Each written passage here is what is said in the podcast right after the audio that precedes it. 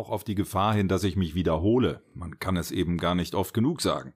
Weit über 99 Prozent aller Arten, die diesen Globus jemals besiedelt haben, sind ausgestorben. Und da waschen wir unsere Hände ausnahmsweise mal in Unschuld. Das kriegt die Schöpfung auch ganz alleine hin. Die längste Zeit gab es uns ja gar nicht. Ein alter Hut, aber immer wieder faszinierend, wenn man sich die 4,6 Milliarden Jahre Erdgeschichte als ein Jahr vorstellt, also vom 1.1. bis 31.12., dann ist die Erde gleich Neujahr erstmal mit einem anderen Planeten kollidiert. Es ging also schon mal mit einem riesigen China-Böller los. Ja, Brot statt Böller wäre auch keine schlechte Idee gewesen, aber wer hätte das dann essen sollen? So lange ist das nicht haltbar. Denn die ersten Lebensformen, das waren Bakterien, entwickelten sich erst, um in unserem Bild zu bleiben, Ende März. Und bis Anfang November blieben die mehr oder weniger unter sich. Und dann auf einmal kam es zur sogenannten kambrischen Explosion. Aus Einzellern wurden Mehrzeller. Pflanzen und Tiere entwickelten sich. Ungefähr Mitte Dezember waren die Dinosaurier die Krone der Schöpfung. Zumindest vorläufig. Bis ihnen am 26. Dezember ein Asteroid das Licht ausknipste. Na, und wir Menschen hatten unseren Auftritt erst an Silvester in den späten Abendstunden. Wie ein Gast, der sich durch sein spätes Erscheinen auf der Party wichtig machen will. Um eine Minute vor Mitternacht schmolzen die Gletscher der letzten Eiszeit und drei Sekunden vor Mitternacht entdeckte Kolumbus Amerika.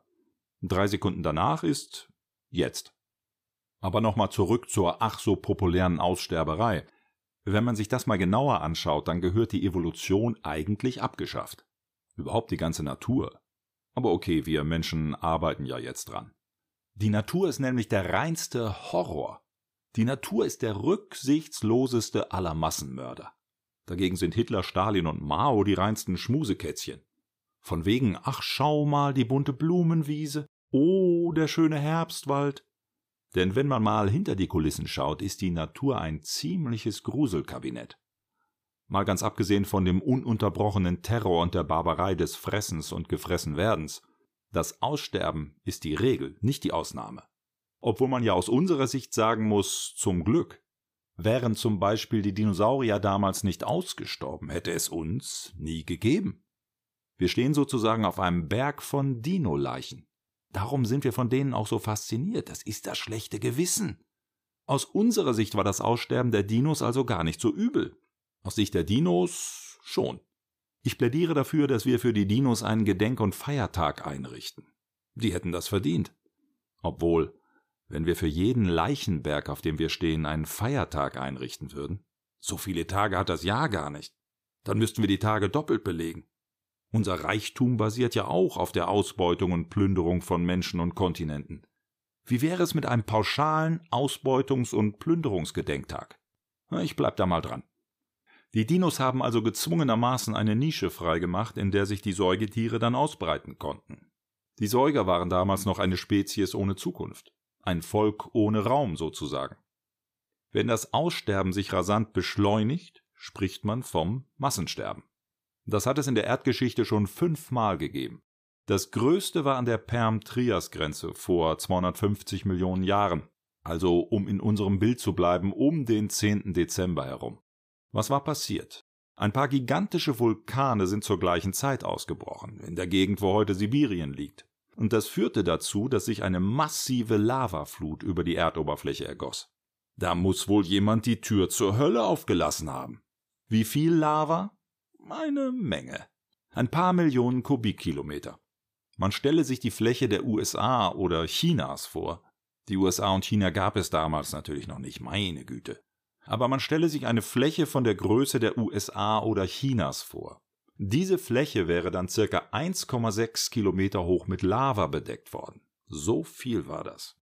Nicht nur die Lava selbst hat das Leben ganz direkt ausgelöscht, sondern schlimmer waren eigentlich die mit der Lavaflut verbundenen Gasaustritte, allen voran Kohlendioxid und Chlorwasserstoff. 75 Prozent aller Landlebewesen und 95 Prozent aller Meereslebewesen haben diese Katastrophe nicht überlebt. Und das ging ratzfatz, geologisch gesehen. Innerhalb von 60.000 Jahren waren mehr als drei Viertel aller Arten ausgelöscht. Ja, und wir Menschen sind heute halt auch so eine Art Megavulkan. Wobei wir kein Magma spucken, aber so ähnlich. Wir holen Rohstoffe aus der Erde und pflastern damit an anderer Stelle die Oberfläche zu. Wir verbrennen die urzeitlichen Wälder und emittieren mit mehr oder weniger allem, was wir tun, eine Menge CO2. Der Effekt ist der gleiche wie bei den Megavulkanen. Das heißt, wir sind im Grunde so eine Art Lava-Cake. Vielleicht das Dessert der Evolution. Könnte doch sein. Das sechste große Massensterben beginnt. Es passiert jetzt so etwas Ähnliches wie vor 250 Millionen Jahren. Nur dass diesmal wir den Job übernehmen, den damals die Vulkane übernommen haben. Aber können wir was dafür? Wir sind ja eigentlich nur ein Evolutionsprodukt. Da sollte sich die Evolution also dringend mal an die eigene Nase fassen. Wobei ich nicht weiß, ob wir das mit dem Massensterben auch so gut hinkriegen wie die Vulkane. 75 bis 95 Prozent aller Lebewesen zu vernichten, das ist natürlich schon eine Hausnummer. Dafür sind wir aber ziemlich schnell und werden wohl nicht 60.000 Jahre brauchen.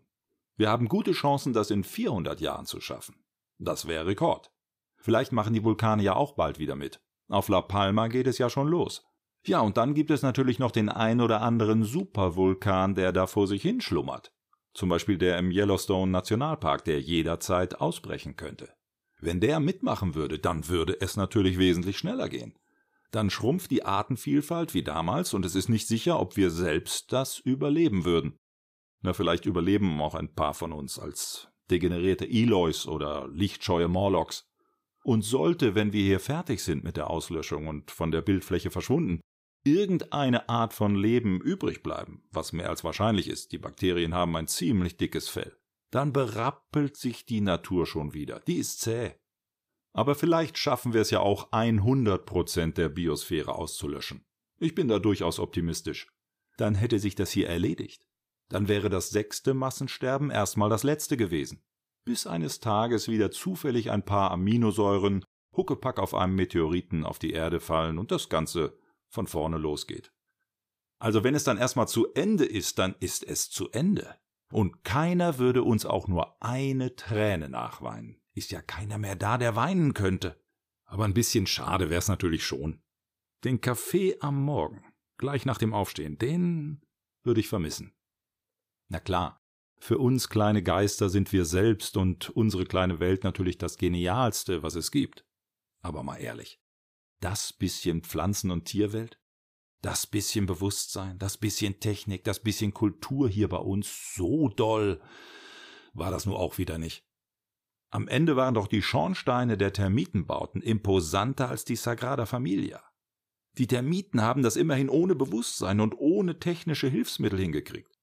Aber das ist schon wieder der falsche gedankliche Ansatz. Schneller, höher, weiter. Ich glaube, dieser Ansatz ging in die Hose. Aber gründlich. Ich sag jetzt einfach mal prophylaktisch so long. Vielleicht trifft man sich mal zum Kaffee. In diesem oder halt in irgendeinem Paralleluniversum. Tschüssikowski. Thank you.